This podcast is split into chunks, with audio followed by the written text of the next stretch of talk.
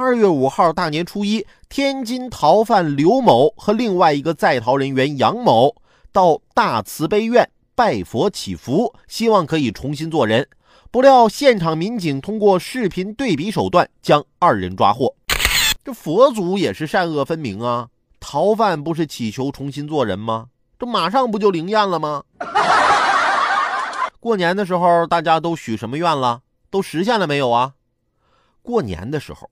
我发现我们家附近公园里的许愿池特别的灵验，因为啊，我许了个愿，我说希望几十万立马出现在我眼前，结果真的就实现了，真的。我刚一出公园，我就看见银行的运钞车了，